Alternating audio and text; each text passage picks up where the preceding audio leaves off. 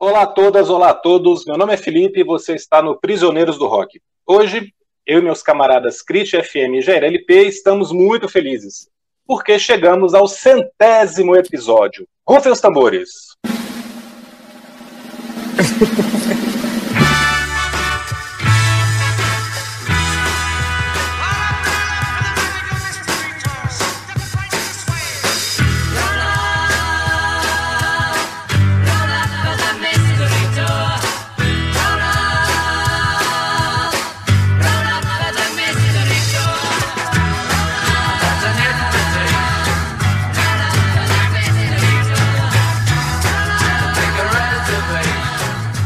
E estamos felizes não só por esse número redondo de 100 episódios, mas também porque o podcast surgiu num momento bem difícil para todo mundo, no auge da quarentena e do distanciamento social. Um período de incertezas e de muito medo também. Ninguém sabia o que aconteceria. E o que aconteceu foi bem, bem feio. Felizmente, graças às vacinas, as coisas estão caminhando para a normalidade, a doença ainda está por aí, mas a vida está voltando aos trilhos.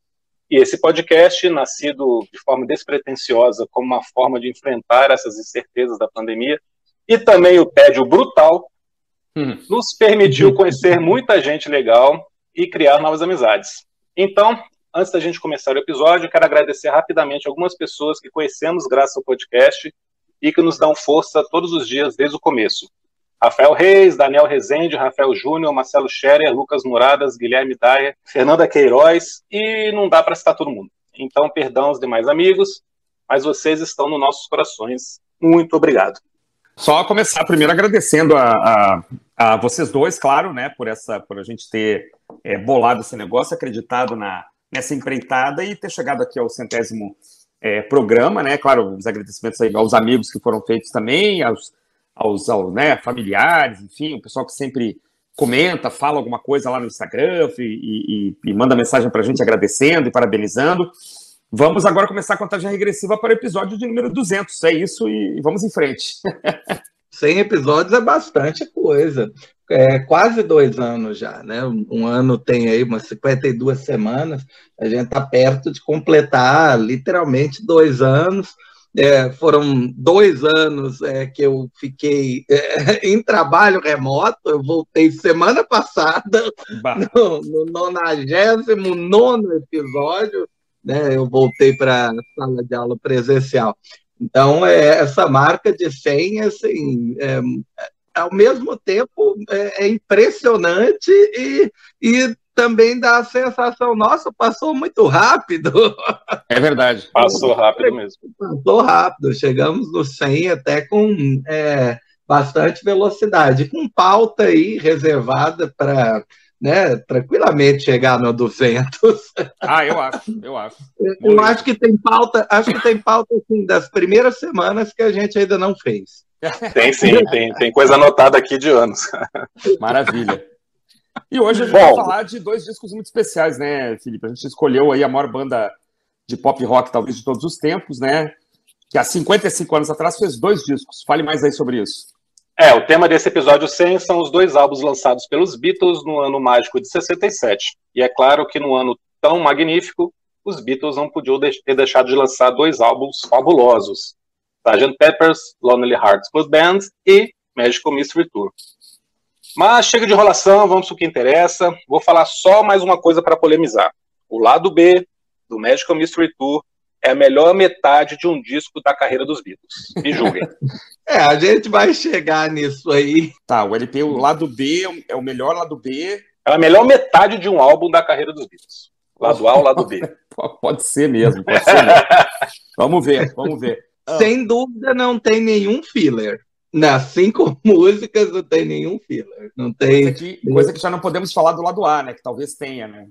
Ah, o lado A, infelizmente. Não, o lado A tem dois fillers aqui, é verdade. É. Será que são dois é. ou é um só? Eu não sei, tem minhas dúvidas aqui. É. é a Rolling Stone ela faz é, uma lista né, de 500 discos de é, dos 500 melhores discos de todos os tempos de vez em quando. Aí eles fizeram uma em 2002 e teve uma revisãozinha em 2012, é, e nas duas vezes o Sgt. Peppers é, estava no absoluto primeiro lugar. E a descrição que eles colocavam é o Sgt. Pepper's Lonely, Lonely Hearts Club Band é o álbum de rock mais importante já feito pela maior banda de todos os tempos. Uhum. é, pouco, né, é, pouco eloquente, né?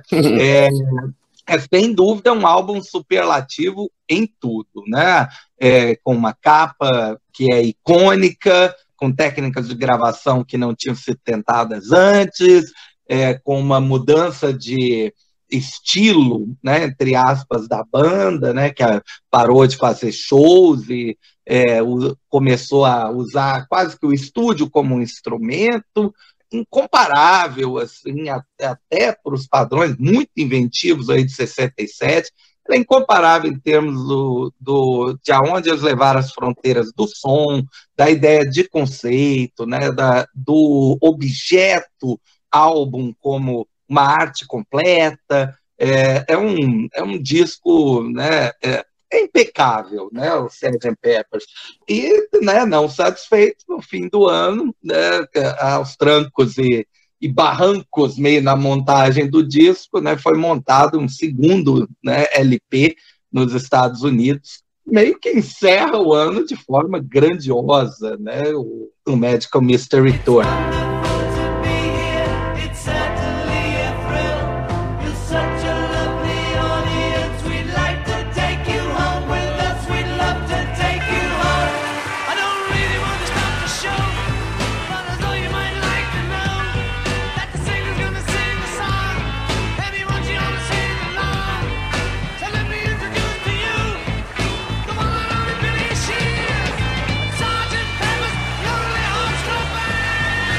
É uma coisa é importante para os nossos, acho importante para os nossos ouvintes, assim, é, é, deixar claro que o ano de 1967 foi um ano muito importante para o rock and roll, né? Foi o ano em que o rock and roll é, atingiu assim a maioridade, né? O que foi, o que foi 59 para o jazz, né? Geralmente é considerado anos anos miráveis do jazz é 59 e o anos miráveis do rock and roll é considerado 1967.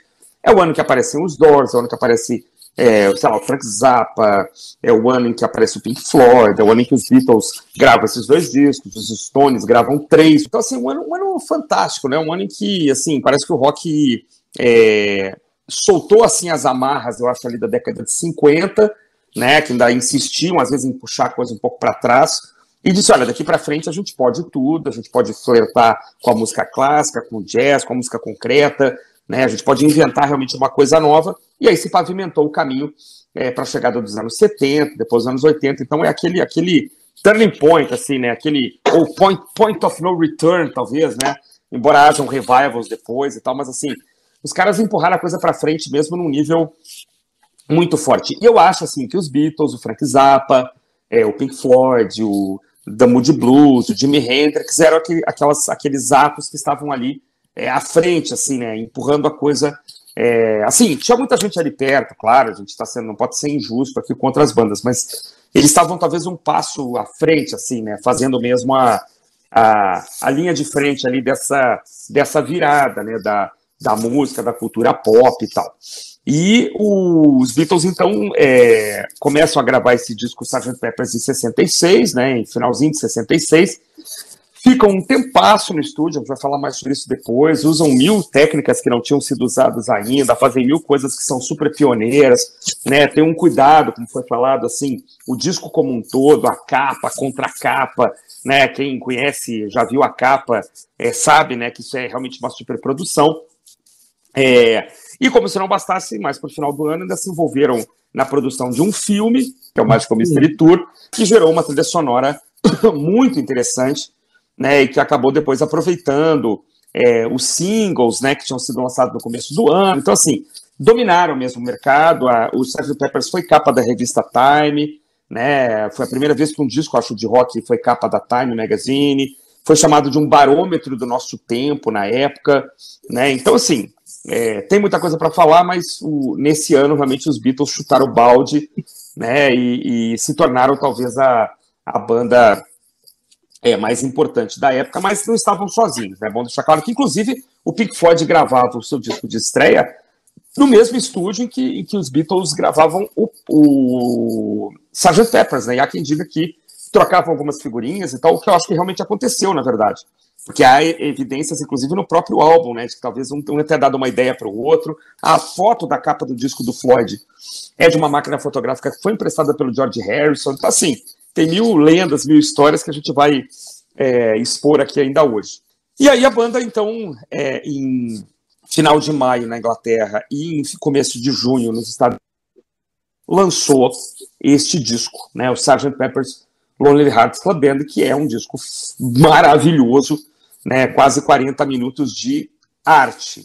Acho legal a gente comentar que no final, na verdade, em meados de 66, os Beatles decidem parar de fazer shows. Uhum, o, último, último show da carreira dos Beatles que teve uma audiência que pagou para entrar foi em São Francisco em agosto de 66, porque depois uhum. teve o famoso show do telhado e tal, mas ninguém pagou, né? então, o último show com audiência pagante foi nessa data. E, então, a partir dali, eles resolvem que vão se concentrar. Eles tiram férias, depois, quando eles voltam, eles resolvem que vão se concentrar em virar uma banda mais de estúdio. E uhum. também nessa época, nessa época, ali, meados de 66, teve aquele episódio da polêmica frase do John Lennon que os Beatles eram mais populares que Jesus Cristo. Uhum. Isso causou muito problema, principalmente no sul dos Estados Unidos. Eles foram ameaçados até pela Ku Klux Klan. Verdade. Nessa época, então ficaram com medo até de fazer turnê, aconteceu algum problema e tal. Então, essas duas coisas se juntaram. Aquela história que, que é famosa, né? Que eles não conseguiam mais se ouvir nos shows. Exato. Que estava muito ruim. E aí eles foram tocar no Budokan, no Japão e a é. plateia japonesa muito respeitosa assistiu o show em silêncio, aí eles viram que eles também não estavam gostando mais do, do, próprio som ao vivo, porque as músicas que eles estavam fazendo já não combinavam tanto para uma audiência ao é, vivo, com um show ao vivo. Estavam ficando pois mais é. elaboradas também, e era difícil de reproduzir, né? É, então quando eles conseguiram se ouvir, eles viram, pô, isso aqui tá uma merda. e realmente, e realmente tem, tem imagens do show do Budokan, tem algumas coisas que são meio complicadas, assim, eles não conseguem reproduzir as músicas do Rubber Soul. Imagina que, é. que viria depois, porque eles não chegam nem a tocar as músicas do Revolver.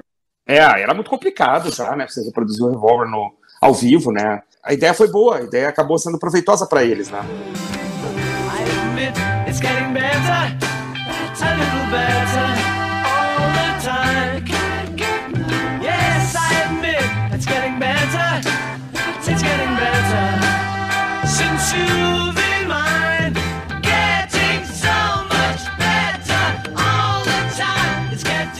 É, essa coisa de virar uma banda de estúdio permite que eles façam mudança no tipo de som, criem músicas mais complexas, técnicas de gravação, né, como o Jair falou.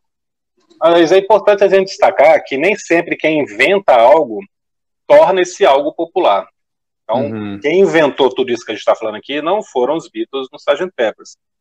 Tudo que a gente está citando já foi feito exatamente do mesmo jeito com o Pet Sounds, com o Brian Wilson parando de excursionar, se tornando uhum. um músico de estúdio, se tornando músico de estúdio, se concentrando em criar coisas novas dentro do estúdio, e o próprio Frank Zappa também já estava ali fazendo as coisas mirabolantes e malucas dele nessa mesma época. Sem dúvida. Então isso não tira o mérito de Sgt. Peppers, como eu falei, eles tornaram isso popular, mas é só importante colocar as coisas dentro desse contexto, né? Porque o Sgt. Peppers acaba se tornando famoso e, e torna esse conceito famoso pelo tamanho da banda, né? É um trabalho com concepção de álbum onde o conceito que eles criam aqui se torna até maior que as próprias canções individualmente. A gente fala muito mais do Sgt. Peppers do que de uma outra música, com exceção de uma só que a gente vou, vou comentar depois, mas de forma geral é o Sgt. Peppers e não a música tal, a faixa tal, o single tal. E como vocês estavam falando aí que foi capa de Time e tudo mais, outra coisa que eu queria lembrar também é que foi o primeiro disco de rock a ganhar o Grammy de melhor álbum hum. do ano. O prêmio principal do Grêmio de melhor álbum do ano foi dado por Sgt. Peppers e isso era inédito. Vamos, da capa? Vamos falar da capa primeiro? Vamos falar da capa. capa é. Vamos falar da capa. É, Você adora a... falar de capa? Eu sempre gosto.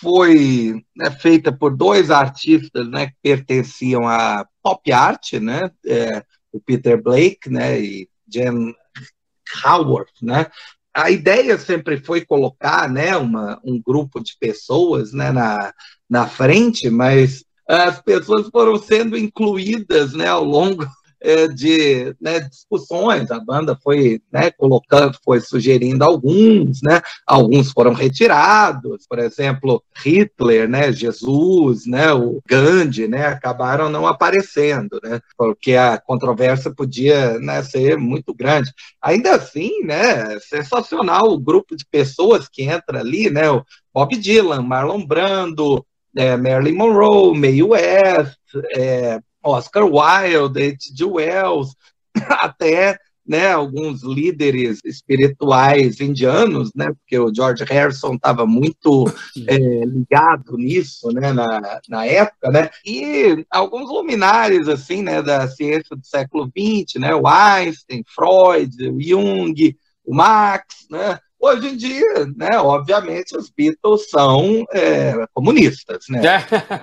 Seriam Colocaram Marx na capa, é obviamente comunismo. Eu acho que se você né, é, apertou 17 na última eleição, não escute Beatles. É, e o jeito de fazer, né, que hoje seria simples, né? Você sairia catando imagens dessas pessoas na internet e montaria a capa, né, num, num Ctrl-C, Ctrl-V.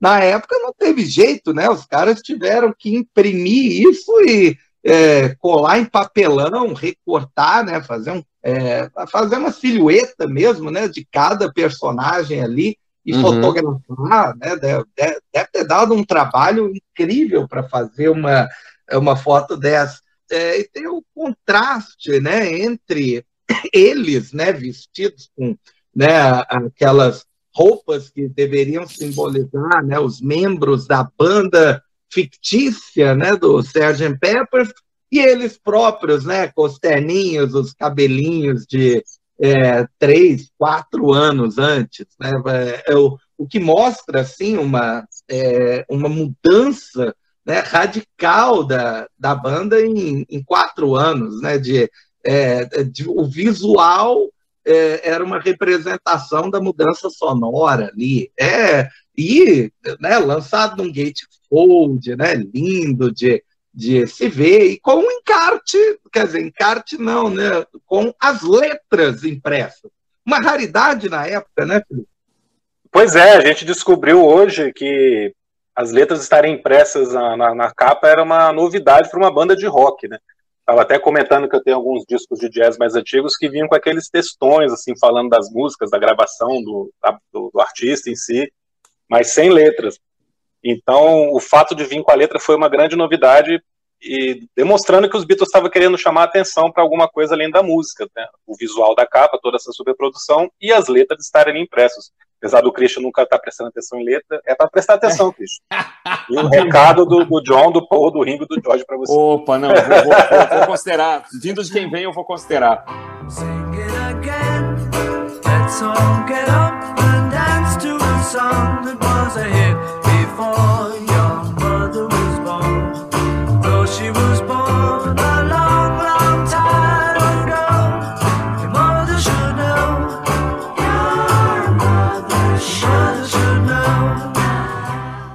sempre achei muito interessante o fato de você ter duas bandas na capa, né? Os Beatles é como se tivessem é, no passado, né? E os Beatles do, do presente ali, do futuro, né? A banda Sgt. Peppers não são os Beatles, né? Isso é um negócio muito bacana.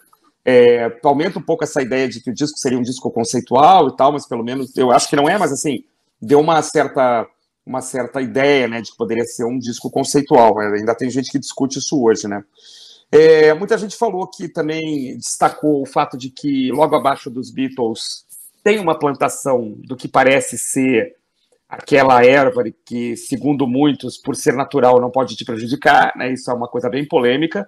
Né? Se haveria ali uma plantação de maconha embaixo dos, do bumbo.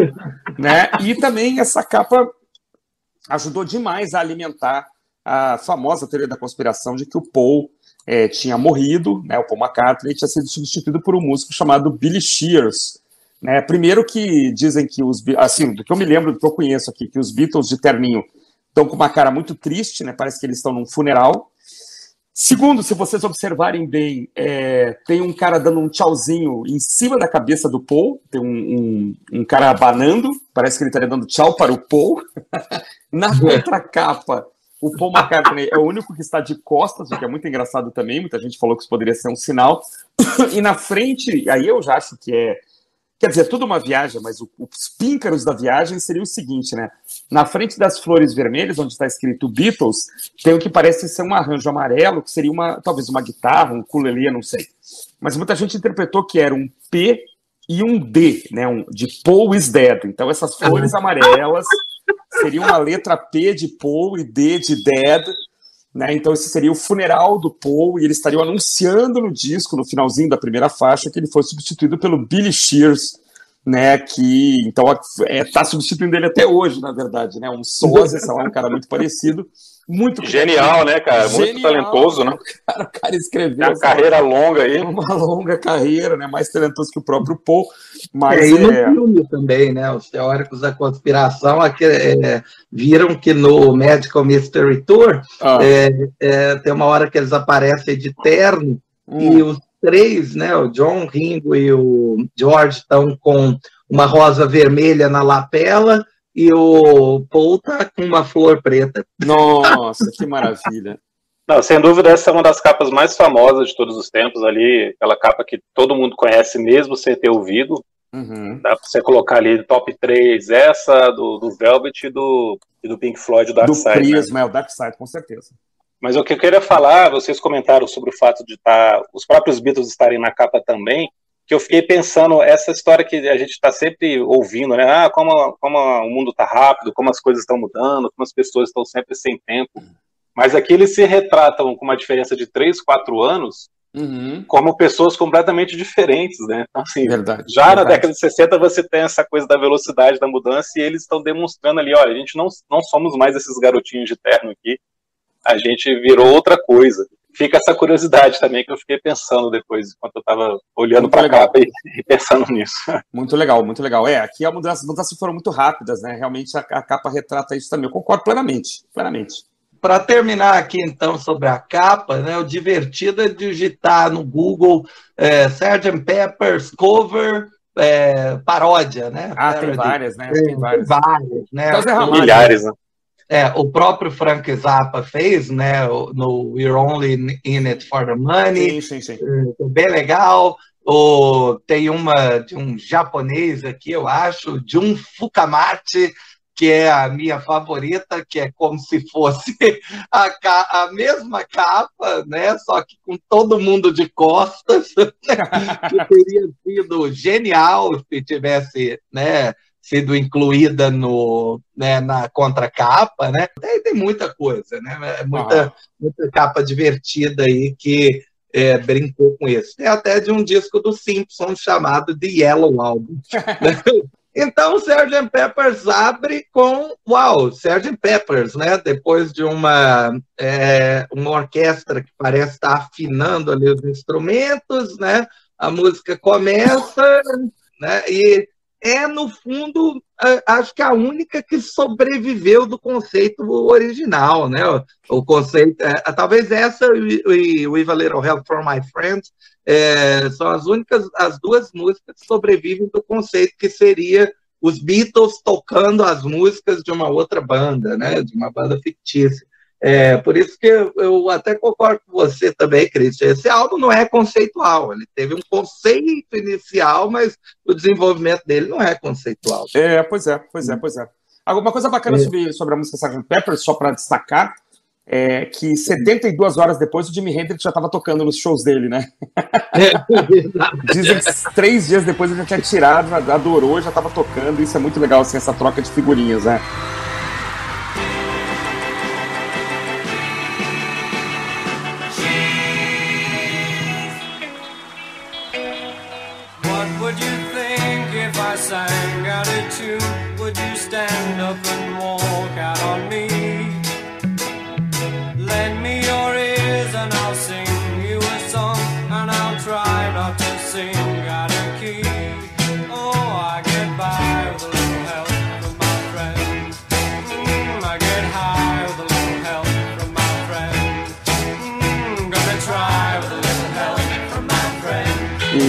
A passagem é muito bacana por With a Little Help from a Friends, é uma música cantada pelo Ringo Starr, que é sempre o vocalista mais fraco de todos, né? Mas é, aí você tem um, um, um, conceitozinho mesmo, né? Alguma coisinha. Mas depois ele, ele vai ser retomado só lá no final, me parece. É, que eles fazem uma reprise, né? No, no finalzinho. Foi é. sugerido é, por um pessoal da área técnica, Neil, Neil Aspinall. É, ele sugeriu que se repetisse um pouquinho da faixa título, assim, um pouquinho antes de A Day in the Life, né? A faixa de fechamento, para completar a ideia do conceito de uma apresentação teatral, né? O concerto imaginário, né? Uhum. Da, da, banda fictícia, que era o conceito inicial do disco. Mas o, o, o resto da, é, né? O resto, as músicas que completam, né? O disco tem menos, é, talvez, desse conceito, mas todas se Agora, encaixam só, muito bem. Uma coisinha né? que me intriga antes do Felipe falar, eu já, eu já faço a pergunta para o Felipe. A pergunta é, mas eu deixo no ar. Se a banda foi embora e se apresentou e acabou, a banda do Sargento Pimenta, quem é que toca in the Life? Essa é uma pergunta boa, mas deixa para o final. Eu tenho, eu tenho uma teoria sobre isso. Pronto, ótimo. Sobre isso. Perfeito.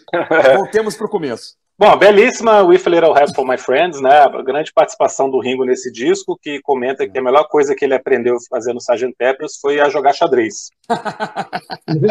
Porque tem pouca bateria nesse disco. Algumas músicas não tem bateria mesmo, né? Tem percussão, tem algumas coisas, tem muita coisa orquestrada. É verdade. Mas a participação do Ringo foi muito pequena o Paul e o John, como sempre, controlando tudo, o George ali participando um pouquinho, o Ringo assistindo bastante, e com isso ele aprendeu a jogar xadrez, né? Mas eu, acho essa, eu acho essa versão muito legal, eu continuo não aceitando que a, a versão do nosso grande amigo Joey Cocker é melhor do que a original, Uhum. Porque eu acho que combina muito, assim, justamente porque ela está casada com a, a, parte de abertura, né? Uhum. E aí passamos para famosa também, Lucy the Sky with Diamonds, terceira música com a sua grande suposta polêmica do LSD no título, né? A, a sigla, a, as primeiras letras de cada uma das palavras seria LSD, a letra também bem psicodélica.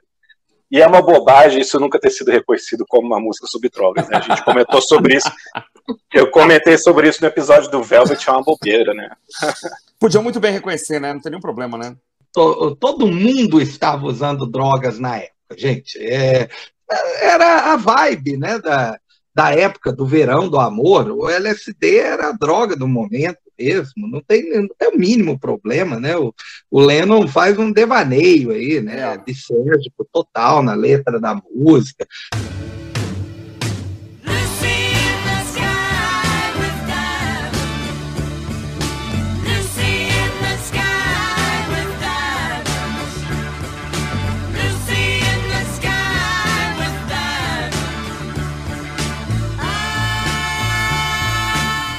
É, aí depois vem. É, é, um, é engraçado, né? É um álbum perfeito, mas tem algumas faixas que não, não são tão fantásticas, né? Getting Better é legal, mas Fixing a Hole eu já nem, nem vejo muita graça. Essas duas aí são musiquinhas médias. É, a Lucy in the Sky é maravilhosa, né? Lucy in the Sky eu acho fantástica, belíssima. É, Gary Better e Fix Roll são, são faixas divertidas para mim, assim, só. São duas músicas tipicamente Beatles e não tem como os Beatles nessa altura da carreira estarem fazendo coisas ruins, né? Eles pois partem é. de um patamar já muito alto e aqui eles não fazem nada de muito inovador, diferente, e, é. mas está ali no padrão Beatles, então são faixas legais. É, eu fico claro só me que... perguntando, né? A gravadora pressionou para sair Penny Lane e Strawberry Fields, né? Se essas duas estivessem aqui no lugar de, de dessas duas aí, talvez fosse um. O disco fosse outra coisa, né? Ainda, ainda maior do que já era, né? É, eu tenho uma teoria sobre isso também, depois a gente comenta.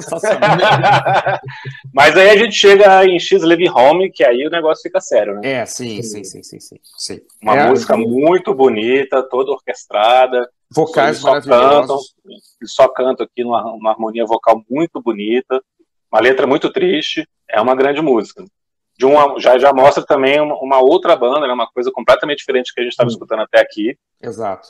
Sem nada a ver mais com o conceito inicial, mas mostrando a maturidade que eles já tinham alcançado. Né? Para mim, a grande música do lado A. A melhor de Olha só, legal. Eu acho, eu acho, eu acho. Para mim, a, é a grande música do lado A. Mais surpreendente, né, cara? É, é, ela vai para caminhos que você não imagina que ela iria, né? Então, isso é muito bacana. Claro, depois ela se repete, enfim. Mas quando o tema principal é apresentado, é é um pouco. É, como é que eu vou dizer? Surpreendente, né? Tem aquela coisa da, da música pop que ela, ela, ela vai para um caminho conhecido, mas às vezes ela te dá uma surpresa, né? E X Living Home tem isso, né? As, a forma como as cordas estão arranjadas. Aqui tem o gênio do, do George Martin também, né? Isso não pode ser jamais né, relegado ao segundo plano, né? Que é a grande diferença do Brian Wilson para os Beatles, né, cara? Como você Sim. até falou no episódio do Pet Sounds, né, eles não tinham o George Martin. É, os Beatles tinham um maestro de plantão é. com muito conhecimento musical e, e muita noção de arranjo, né? Tudo aquilo que o Brian Wilson, assim, de repente aprendeu fazendo, né, em tempo real, né, o George Martin já sabia fazer, né? Ele estava aqui 100% é. à disposição dos Beatles, né? Why would she treat us so thoughtlessly? How could she do this to me? She,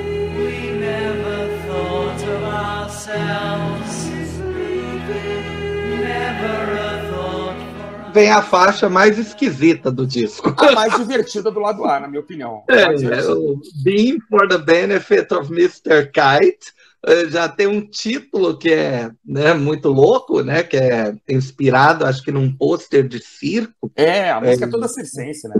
É, da era vitoriana, né, do século XIX, que o Lennon tinha visto e compôs em cima, né, da, percepção que ele teve do pôster, ele compôs a letra. A primeira vez que eu ouvi, eu fiquei é, me perguntando o que exatamente é isso aqui, né? é. porque realmente não parecia Beatles, né? É muito louca, né, a, a faixa. Total. Hoje em dia eu gosto bastante, foi uma das que o, o Paul tocou, né, no, no show aqui em Brasília, é, e ele acho que dedicou ao John, então uhum. foi um momento legal a lembrança que eu tenho de escutar esse vídeo pela primeira vez, eu achei X Living Home mais esquisita do que Being for the Benefit of Mr. Kite. Talvez porque eu já tinha escutado Queen, então não sou tão estranha essa coisa aqui, tão retrô assim. É verdade. Mas é, essa ideia do pôster é muito legal, né? Ele fala, inclusive, que ele gostaria que as pessoas escutassem essa música e sentissem o cheiro da serragem de estar numa lona de circo. Né? É, é muito bacana. Para que as técnicas de gravação muito, muito elaboradas. Né? Você tem uns cortes aí de, de fitas, né? Eles pegaram umas gravações de Calliope, de Harmonium, né? De uns pianos antigos, uns, uns órgãos, e aí eles recortaram essas fitas para fazer aquela, aquela, aquele meio, né? E a brincadeira, não sei, nunca vamos saber se é verdade, é que eles jogaram tudo para cima e saíram colando depois, né? Para fazer aqueles sons, aqueles loops, né? O Geoff Emerick faz um, tem um livro maravilhoso sobre o período que ele trabalhou com os Beatles, acho que é minha, minha vida com os Beatles, coisa parecida, ele, que ele conta como é que isso foi feito e dá, dá um efeito né, no meio da música, parece que você decola, né, quando faz aquele né, você é levado para um outro para um outro momento, né, cara, para um outro tempo, né? Parece que você aterrizou mesmo num circo do século XIX, né? E isso faz a música uma música sensacional.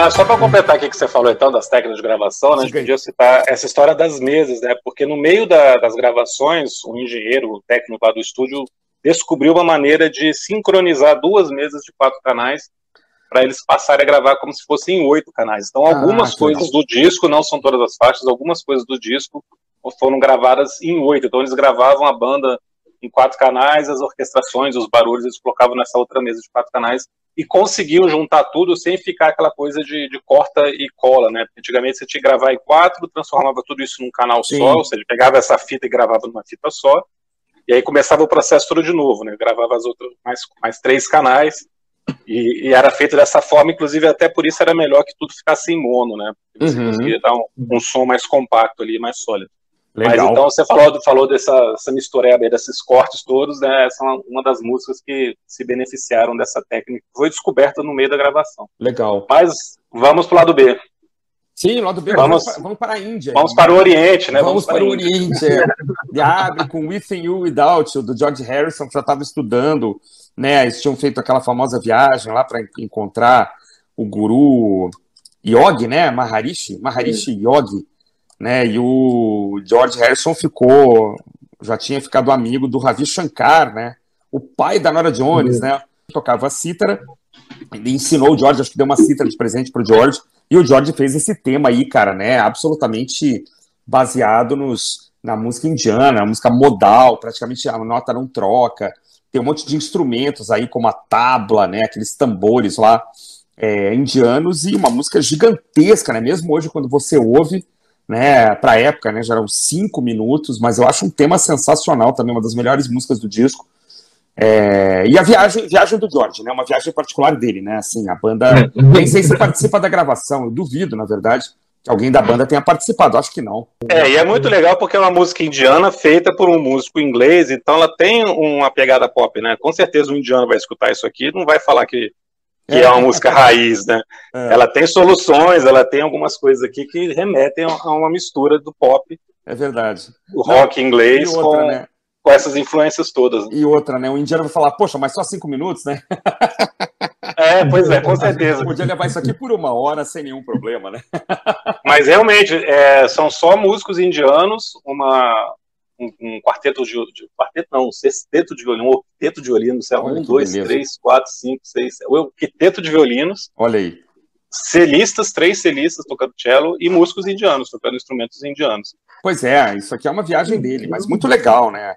É um tema muito bonito. Eu gosto muito, assim, e não, não me soa monótono de modo algum. Eu curto, entro aqui na, na uma das grandes faixas, talvez, é, né, talvez a segunda melhor aí do lado do B, provavelmente, né? A música vem bem séria, né? Ela é triste, né? É, é um, é bastante, pelo menos me dá uma sensação, e aí tem, tem uma risada para funcionar meio como uma quebra, né? Para voltar para o é, pro espírito anterior do disco, né? Que aí volta para a primeira música que eles começaram a gravar desse disco, lá em ah. dezembro de 66, que é uma das coisas mais divertidas que o Paul McCartney já compôs. Com né? certeza, com certeza. é, esses teminhas piano e voz do Paul McCartney são muito legais, né? Que era junto com é, Martha My Dear, When I'm 64, é, é, ele é muito bom nisso, né, cara? Em fazer essas coisinhas, né? Essas pérolas pop, né? When I get older,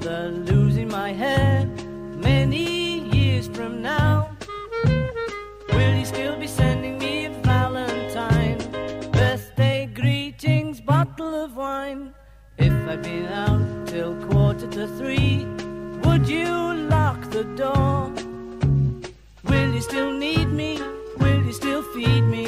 When I'm 64. When I'm 64 conversa muito com os anos 20, 30 aí, né? Do, do século passado, é. né? Aquelas músicas mais antigas, né? Sisteminhas de. Parece que o cara tá num filme cantando, né? É... Parece trilha sonora de filme antigo. Cole Porter, sei lá. Tem, tem muita essa pegada, né? Tem muita essa pegada mesmo. Gershwin. É, porque você é muito de ragtime, né? Que era ragtime, né? Que era esse tipo de música dos anos 20, assim, que é o antes das, das big bands do jazz. Só que ele faz uma coisa meio né, na zombaria, assim, meio de, na brincadeira, todo o clima da música, né? É, assim. E é engraçado, eu gosto dessa música em comparação com a letra de Good Morning, Good Morning, ah. Porque são dois contrapontos, né? Enquanto o Paul está aqui falando de uma velhice do lado de uma mulher que ele ama e tal, que vai, vai continuar com ele, vai suportá-lo ainda depois de velho, uhum. em Good Morning, Good, Mo Good Morning, Good Morning é uma ironia também, aquelas sons todos que tem ali, de um cara que está de saco cheio da vida de casado, que era a verdade do John nessa época, né? John Lennon é verdade. Terminando o casamento, né? Terminando com a Cynthia, né? Cynthia? Isso, ah. com a Cynthia. A mãe do Julian, né? Exatamente. Ah, isso aí é um contraponto maravilhoso, né? É, o NM64 você tem um Paul McCartney tranquilão, né? E em Good Morning, Good Morning, o John Lennon em crise, né? E no meio acho que tem Lovely Rita que ninguém gosta muito, né? Assim, ninguém é não, não, não. É, é psicodélica mesmo, né? É, é, o, é a psicodelia ali no seu auge. É, os caras usam até é, assim um pente, né? Sopram até um pente para é, pente com papel para fazer um, um barulho, eles fazem uns grunhidos, né? uns outros é, sons vocalizados na corda, tem um solo de piano lá que o George Martin fez, mas não é. Não, não, não vai para frente, não. Não chega a pegar, né?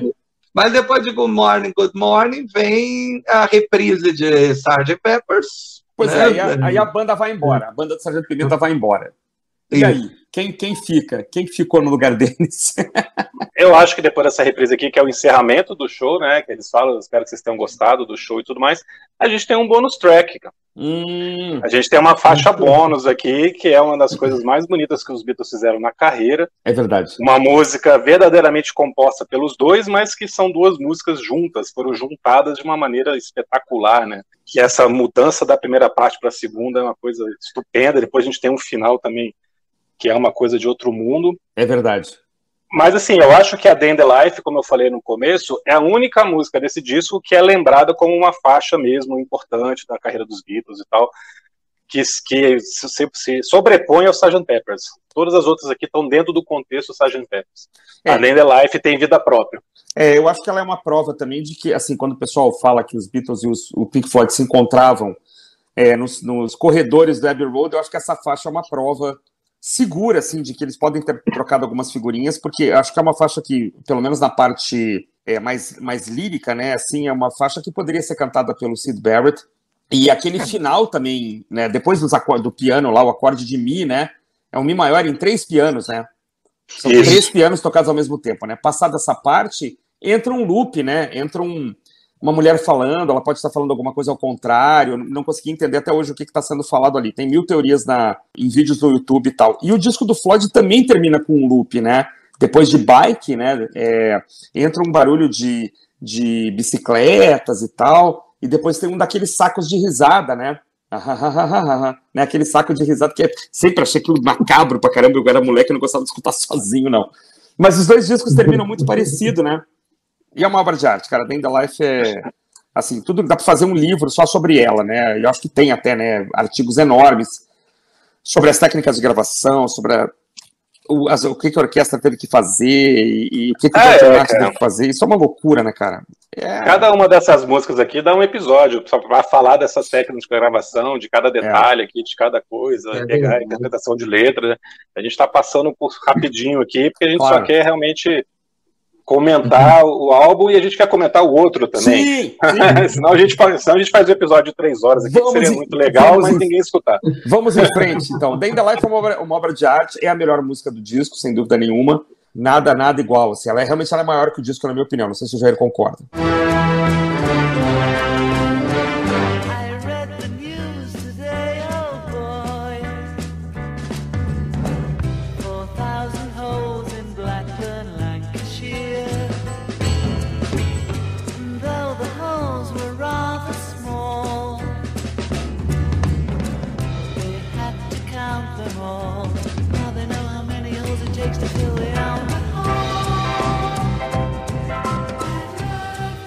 Ah, essa música é, é larger than life mesmo.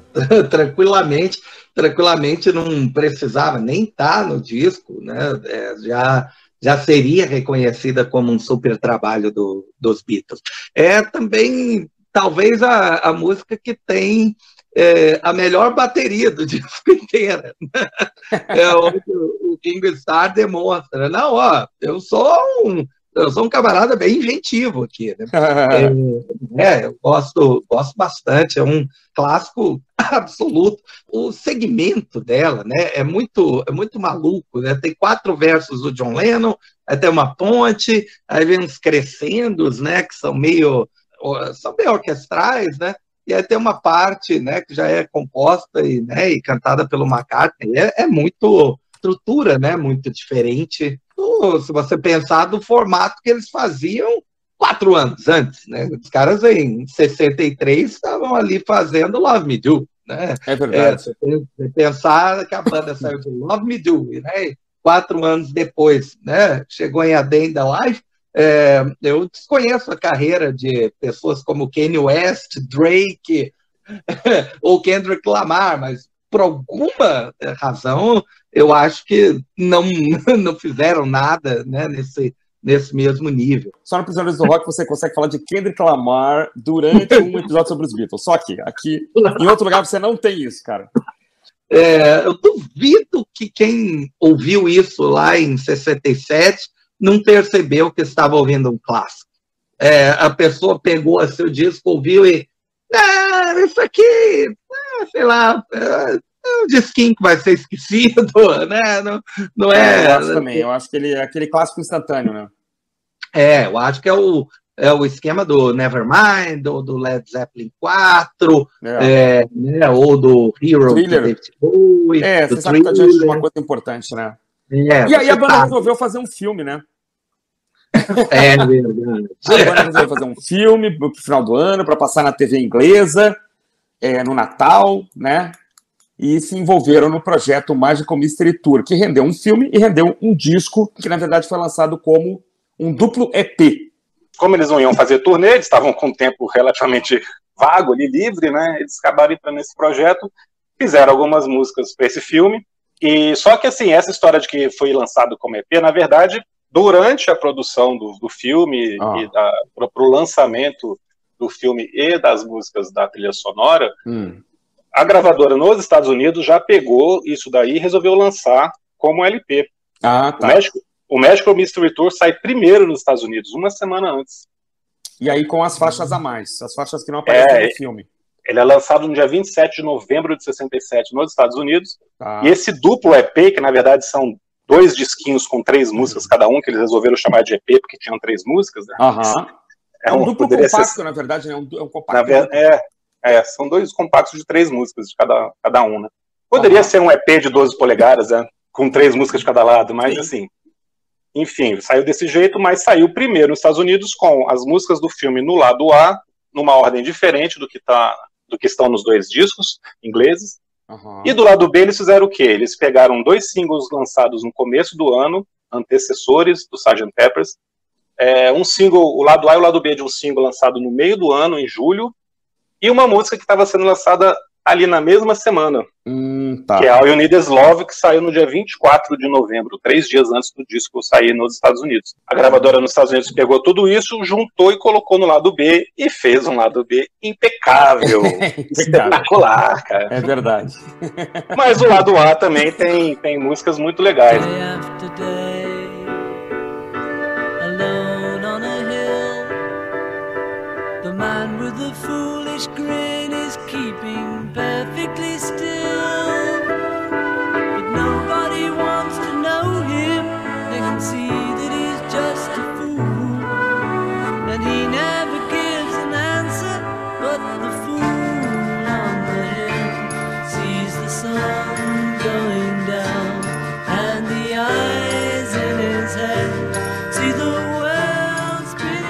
Agora, o Magical Mystery Tour é o oposto do Sgt. Peppers em termos de concepção de álbum.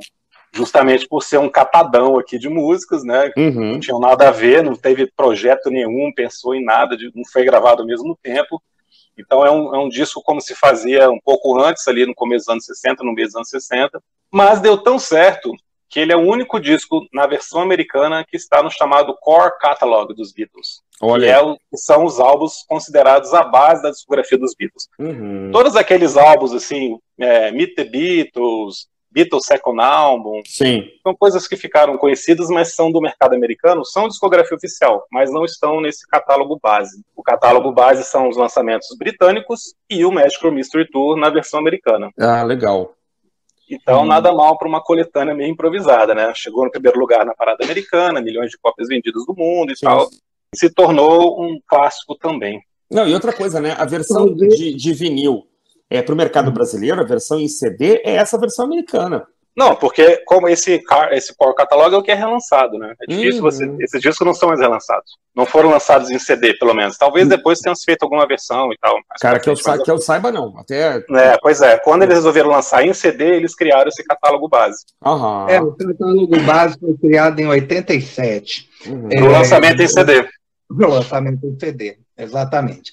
A Wikipédia nos diz, e aí eu precisaria confirmar no, é, na internet, que o primeiro lançamento dele aqui no, no Brasil seguiu o formato inglês. Na, ah, não, lançamento é, na década de 60.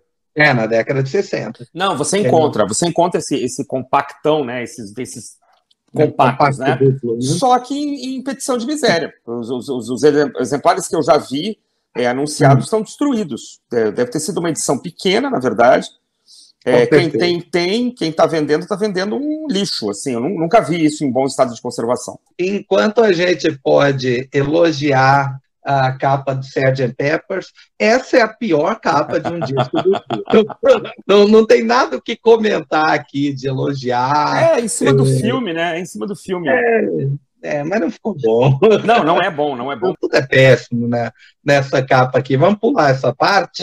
né? E né? Bom, Magical Mystery Tour, faixa de abertura. Sensacional, né? Melhor que, que a faixa Sgt. Peppers. Eu também acho, cara. Muito empolgante, muito divertido, ótimo refrão. Gosto demais dessa música aqui, dá um climão ainda melhor do que o Sgt. Peppers abrindo o Sgt. Peppers. Cara, é o começo do, do, da, da, dos encontros aí do rock com o jazz, né, cara? Bandas aí, os jovens integrantes aí do, do Chicago, que estavam montando a banda, o pessoal do Blood, Sweat and Tears aí, com certeza disseram, cara, os caras fizeram, a gente pode fazer também, cara, vamos lá. Né? Eu, eu, eu digo sempre que a única coisa que eu lamento em mais como estrutura é que o solo de piano no final, sei lá que piano é aquele, não se desenvolve. Meu único tristeza é que ele entra num fade out no final do filme, eles desenvolvem um pouco, desenvolve um pouco o solo de piano, mas é muito ruim, na verdade, assim, não faltou aí uma, mas para mim podia improvisar por mais uns 10 minutos ali, porque a a, a base para esse solo de piano era muito legal, só que não, não aconteceu, não aconteceu. Mas é uma, uma baita música. Depois de uma abertura né, magistral, vem uma, uma música contemplativa que eu adoro também, da Full da Rio. Uma bela música, né? Uma música muito bonita, também uma letra meio melancólica, né? Caso eu não, não seja muito ligado em letra, mas o, a abertura do disco é perfeita, né? No, no EP original não seria isso, seria mais como Estrutura e o Mother Show mas a gente tá seguindo é. a ordem do LP, né? Então vem The Fall on the Hill, com aquele ré quebrado lá. Eu não sei que acidente é naquele ré maior lá, que não é um ré maior de verdade. Mas fica muito, fica muito bonito e, e, infelizmente as duas músicas que se seguem não são lá essas coisas. Mas é viagem do filme, é coisa do filme. Flying, a, a música é composta por eles quatro, é instrumental, eu acho uma, acho uma bobagem. Blue Jay Way é do, do George Harrison, também nunca me chamou a atenção. É uma bad trip é. para mim. Fala aí, Felipe. Flying só, me, só, merece citação porque os quatro compõem, uma coisa que só aconteceu acho que mais uma vez depois disso. É. E Blue Jay Way foi só para o George falar que colocou alguma coisa no disco também. São duas músicas esquecíveis e não tem mais o que comentar, não. É, o George estava prestes a brilhar largamente nos discos futuros, né? Mas aqui ele infelizmente pisou na bola. Não, não, não, e eu acho assim, Blue Jay, inclusive, meio assustador, assim, aquele vocal no meio, não sei se aquelas vozes estão misturadas com algum, algum teclado, alguma coisa esquisita, cara, é muito estranho, cara, é muito para baixo. Já o é, Mother Should Know é uma gracinha, né, cara? Que música legal, né, cara? Eu adoro essa música, cara, eu adoro. Tá, ela também tem um, um clima antigo, assim, tem. também, mas só que mais pop, cara, muito divertida tem um vídeo muito legal. Inclusive, o vídeo eles estão numa ambientação assim, anos 40, descendo escadaria, bem aqueles filmes antigos. Assim, é, é, o finalzinho, é o finalzinho do filme. É o finalzinho Isso. Do filme. Eles de terna, assim, um monte de gente com roupas também da época, dos anos 40. Assim. Exato. E é uma música deliciosa. Eu adoro essa música. Eu também. Cara. Refrão grudento pra caramba. Eu também, tô contigo.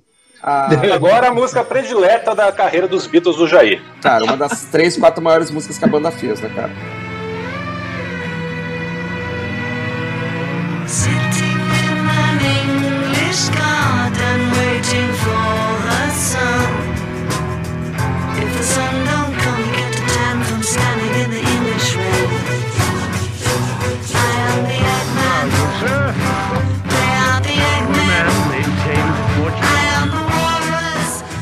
Ah, essa é a minha favorita dos Beatles de longe. É. I'm the Walrus. É, é sensacional. O, Aqui sim, né?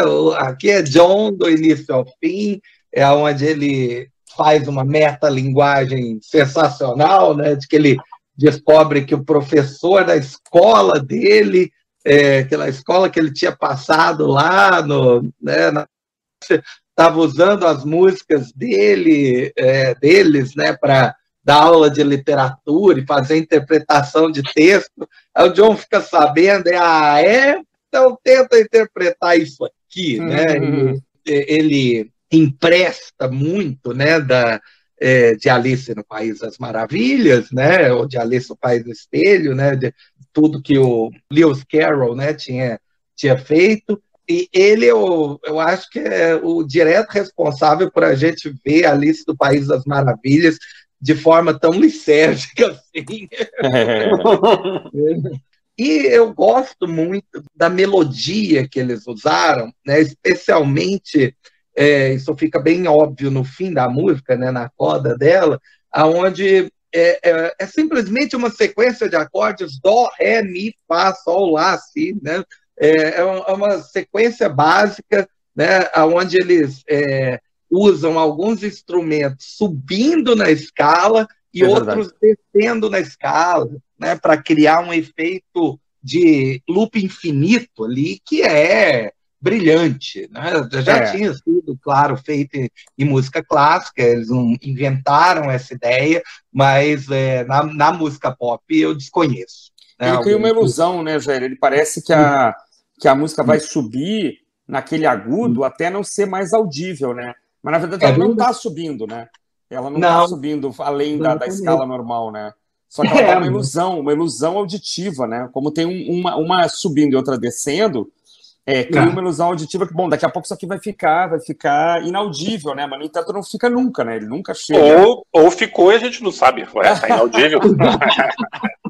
no Sgt. Peppers tem uma nota para cachorro, mas acabou passando por isso, né? Mas, a, mas isso tem, um, tem nome e tal, esse tipo de ilusão auditiva tá, tá explicado, né? Assim, tá suficientemente estudado já, né? Então, eu acho que a ideia não era nem fazer um negócio inaudível, não. Mas eu brinco assim que a Am The Walrus, antes do, do Felipe falar, eu brinco que I Am The Walrus é uma música que ela, ela, assim, ela é tão inovadora, ela é tão é, maior assim do que as demais aqui, que eu, eu assim, não, não existe, eu, eu classifico I Am The Walrus como uma música walrusiana, né? Eles criaram uma nova coisa aqui, são as músicas walrusianas. Então, sempre que eu não tenho explicação para alguma coisa, eu digo, não, essa aqui é, é meio walrusiana. É uma música que é, ela é uma categoria nova que os Beatles criaram, entendeu? Para mim, ela, ela tá assim, os cellos, as vozes, as cordas, os vocais ao fundo, os efeitos de rádio, tem rádio fora do ar. Cara, isso aqui é muito Zappa, é muito Floyd, é muito, é muito prog, na verdade, na minha opinião. Embora a estrutura dela seja simples, tem um refrão simples, os caras vão longe aqui, assim, eles realmente criam uma coisa aqui que não, que não existia até então, né? E, e crédito total aí para eles por terem é, conseguido gravar isso, né, cara, com todas as condições adversas de um estúdio, né?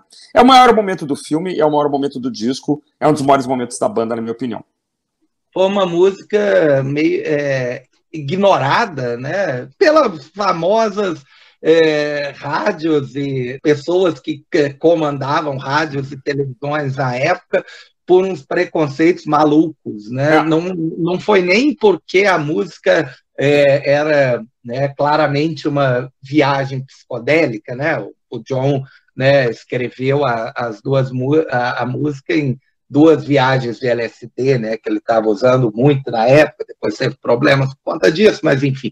E aí, em certo verso, tem knickers, né, que é tipo calcinha, né, algo assim, e aí, não, não, isso não pode. Ah, é. Assim, um conservadorismo realmente absurdo, né? É, que bom que esses caras quebraram né, essas coisas. É, encerra, é o, encerra o lado A de forma é, magnífica, e ela é o, um lado B, né, do single de uma música que é, entrou no lado B desse disco.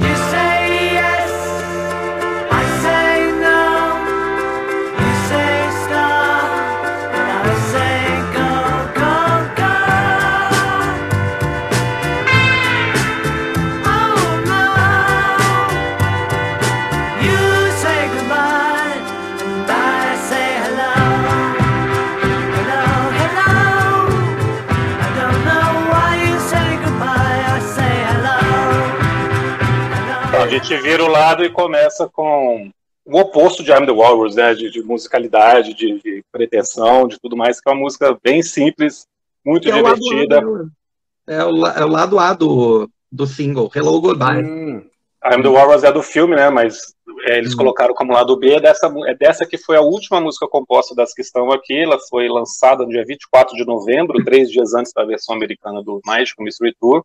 Uhum. E foi a primeira música que eles gravaram depois da morte do Brian Epstein. Então, isso é muito importante também, né? Da gente destacar aqui. Uma música, uma letra muito divertida, né? Cheia de contrapontos, aqui é uma construção simples, mas que funciona muito bem.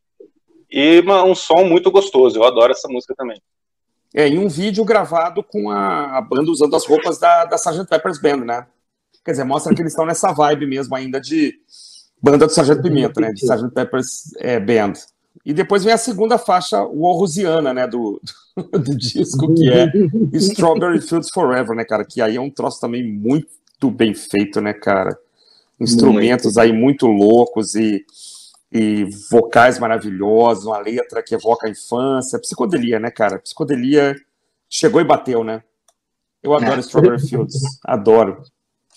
É, é, era um orfanato, né? É, acho que era um orfanato do, é, perto é. da casa do, do John Lennon, que é, chamava Strawberry Fields, né? Strawberry Fields. É demais, ela tem um final falso, né, cara? Ela termina e começa de novo entra uma guitarra, tem umas, uns céus do inferno, e eu acho muito legal, muito legal. E, e né, foi lançada como single junto com Penny Lane. Pois né, é, que cara. Que single! Que single é esse, né?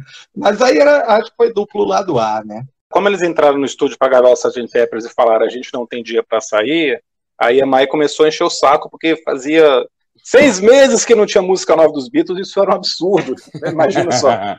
Os caras tinham uma produção tão acelerada que seis meses era um tempo gigantesco. Aí o George Martin conta que foi o maior erro da carreira dele foi concordar eles lançassem isso aqui. Ele topou que essas músicas saíssem antes e não entrassem no Sgt. Peppers. Pois é. Então elas foram lançadas como duplo lado A em 13 de fevereiro de 67. Mas eu acho, respondendo o que você comentou agora há pouco, hum. eu acho que foi melhor assim. É. Eu acho melhor assim. Ia ficar muito over. Não, porque você tiraria um pouco dessa coisa que a gente falou tanto do Sgt. Peppers de ser um, um, álbum, de você ouvir o álbum de uma vez só, como um todo. A única é música que realmente é gigantesca é a última, que tá lá no finalzinho, depois que eles se despedem, ela aparece. Uhum. E se fosse tivesse Penny Lane e Strawberry Fields aqui, o disco seria lembrado por essas músicas. Hum. E aí, acho que esse hum. conceito do Sgt. Peppers talvez se perdesse ali não teria a mesma força, pelo menos. Eu tenho certeza que não teria a mesma força. Mas eu acho que são as duas melhores músicas da carreira dos Beatles, para mim. Strawberry Fields e Penny Lane. É, e é legal que as duas falam, né? O Lennon e o McCartney compõem cada um uma delas, uhum. Strawberry Fields do John e Penny Lane do Paul, e ambas são reminiscências da, da infância e da adolescência, né? Cada um do seu ponto de vista ali, uhum. do jeito que eles lembravam, né? Do John, uma coisa mais melancólica, e do Paul, uma nostalgia mais, mais alegre. E qual a melhor, na tua opinião?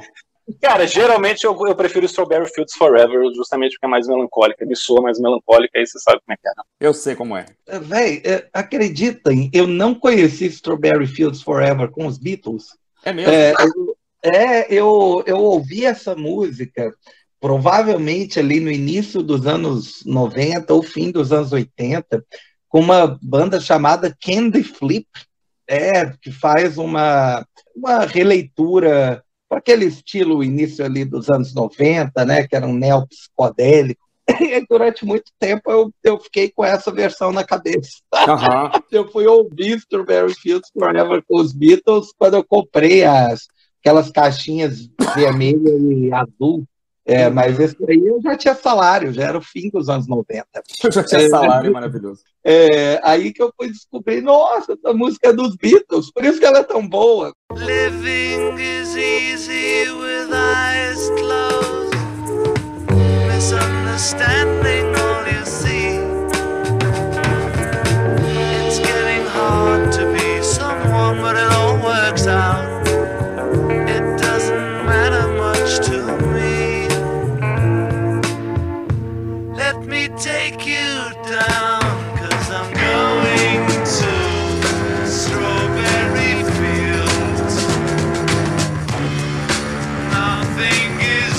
Lane eu já ouvi com os Beatles mesmo. Ah, eu vou, eu vou ficar aqui no empate técnico.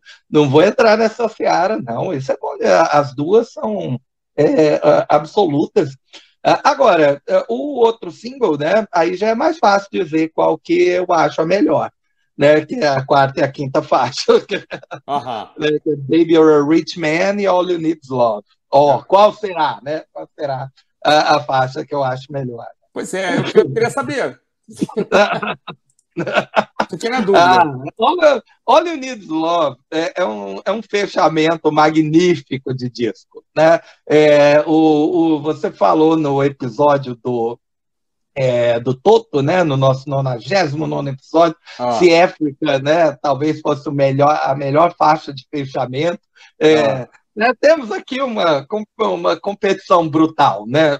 Você fechar um disco com All You Need Is Love, né, tem mais para onde ir. Né? Você você vai precisar chegar em, sei lá, Rolling Stones, né? You Can't Always Get What You Want, alguma coisa assim para ter o mesmo impacto, né? É, Baby You're a Rich Man é uma música divertidíssima, mas All You Need Is Love é, é, ultrapassa essa fronteira. É, eu já vou, vou, vou, confessar que eu já cansei um pouquinho de All You Need Is Love, cara.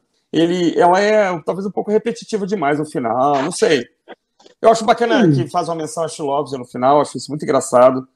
Mas é. eu não sei, assim. Ela fecha bem o disco, claro, fecha super bem, não tem a menor dúvida quanto a isso. Ela não sou tão gigante para mim hoje, não, nos dias de hoje. É, então, hoje eu acho mais divertido Baby or Rich Man do que All You Need Is Love. Me julguem. Olha, cara, vou te falar uma coisa, Christian. Eu não lembro de ter escutado Baby You Are Rich Man antes de ter comprado esse disco. Eu comprei a, a cópia em vinil agora, ano passado, desse disco. E aí, realmente, escutando agora, chamou mais atenção, porque foi novidade. É, é, tá mais... Me soou como novidade, porque eu não lembrava, pelo menos, né? É. Então, realmente, tem esse impacto que foi muito legal. Agora, a Unidos Love fechar esse disco, fechar a obra dos Beatles em 67, também tem um, um peso não, muito é. grande, porque é o fim dos Beatles como a gente conheceu até então. É verdade. de All You Need Is Love, que apesar de não ter sido a última gravada, mas é a última que está aqui, é, vira outra coisa, né? O, o, álbum branco é o álbum branco é gravado com cada um do seu lado, cada um fazendo é, suas a banda músicas. uma de quatro mãos, né? Até... É, depois tem toda a história do, do Get Back, do Let It Be, do Abbey Road, né? Que acaba se misturando tudo numa coisa só, mas também a banda já está ali numa crise. Então, o disco que termina com tudo que você precisa é amor e tudo que você tem depois é desavença é muito interessante. Não, sem dúvida, né? O que aconteceu depois com a banda acabou tornando a Unidos Lobby super importante, né? Essa, essa, essa é uma verdade, não tenho a menor dúvida disso. Mas eu não sei, eu gosto muito de, de Baby or Rich Man, não sei, acho uma música que não ficou meio perdida, mas é isso aí, eu acho que é mais o esgotamento mesmo de, é. de All Unidos Love, e de repente ela, ela tá cansa, me cansando no dia de hoje, mas talvez daqui a um tempo. E ela é mais importante, sem dúvida, ela é mais importante do que Baby or Rich Man, quanto isso não tem a menor dúvida. Mas é, sei lá, não sei o que dizer. É, eu concordo também, não saber o que dizer. Eu concordo com o que você não disse também, cara, é por aí. Muito Mas aí, agora eu quero que vocês respondam a Vamos minha lá. provocação inicial, cara. A provocação que eu fiz é: o lado B de Magical Mystery Tour é a melhor metade de um disco de toda a carreira dos Beatles.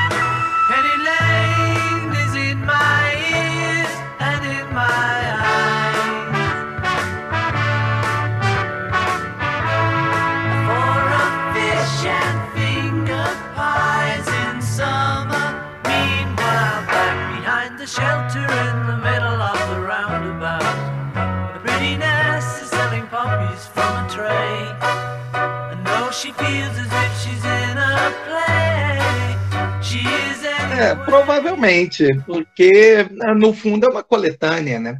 É, então, a, acaba que você tem quatro músicas é, absolutamente é, estouradíssimas, né? músicas que você nasce sabendo, literalmente, né? É, tipo, Strawberry Fields eu lembro quando eu ouvi, mas é, All You Need Is Love, Hello Goodbye, estão é, no no hardware, né? Já vem na BIOS, né? Do, do nosso cérebro. É, então, é, é, é, possivelmente eu não sou o, Beatle, o maior bitomaníaco, né? De, de todos os tempos, é, na verdade, estou longe né, de ser um bitomaníaco, mas pelo que eu me lembro aqui dos álbuns que eu né, escutei mais, tipo Revolver, ou Sgt. Peppers, é, ou Rubber Soul, eles é, provavelmente é o melhor, que eu lembro mesmo. Não, eu vou, eu vou colocar, assim, que realmente é um lado B maravilhoso, não tem a menor dúvida, mas a gente não pode deixar de lado o lado B do disco Abbey Road, né, cara? Que hum. tem Here Comes the Sun, Because You Never Give Me Your Money, e aquela sequência, né? Sun King, Me, Mr. Mustard, Polytem Pump, She Came Through the Bathroom Window, Golden Slumbers, Carry That Weight. Cara, nós temos um lado B aqui maravilhoso, né? Então eu vou colocar empatado o lado B do Abbey Road com o lado B do é, Magical Mystery Tour, cara. Hum. É, legal, sabia que você ia falar desse lado B do Abbey Road, porque esse medley final aqui realmente é uma é coisa. Maravilhoso, né, cara? Maravilhosa aqui, que é foda demais, cara. Eu aceito a sua resposta como é um empate outros... técnico, empate um empate técnico, técnico justo aqui. Então você não desmereceu a minha opinião e deu uma bela resposta. Fico feliz de termos falado de Beatles, né? Porque é sempre acessível, né, é, não, não sofri né, para ouvir os discos, né, né, sempre um, um, prazer conversar com vocês, foi bem legal o episódio, né, vou aproveitar agora que eu estou na casa da minha mãe e comer um pão de queijo, né, um abraço para vocês, para todos que nos ouvem, continuem seguindo né, a gente no, no Instagram, né, e curtindo a gente em todas as plataformas aí de podcasts. Alô!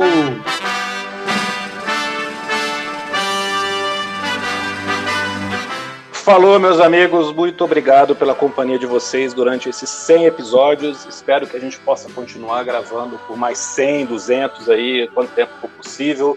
Foi muito divertido fazer esse episódio especial sobre os Beatles. Obrigado de novo, um abraço a todos. É isso aí, um abraço, até mais.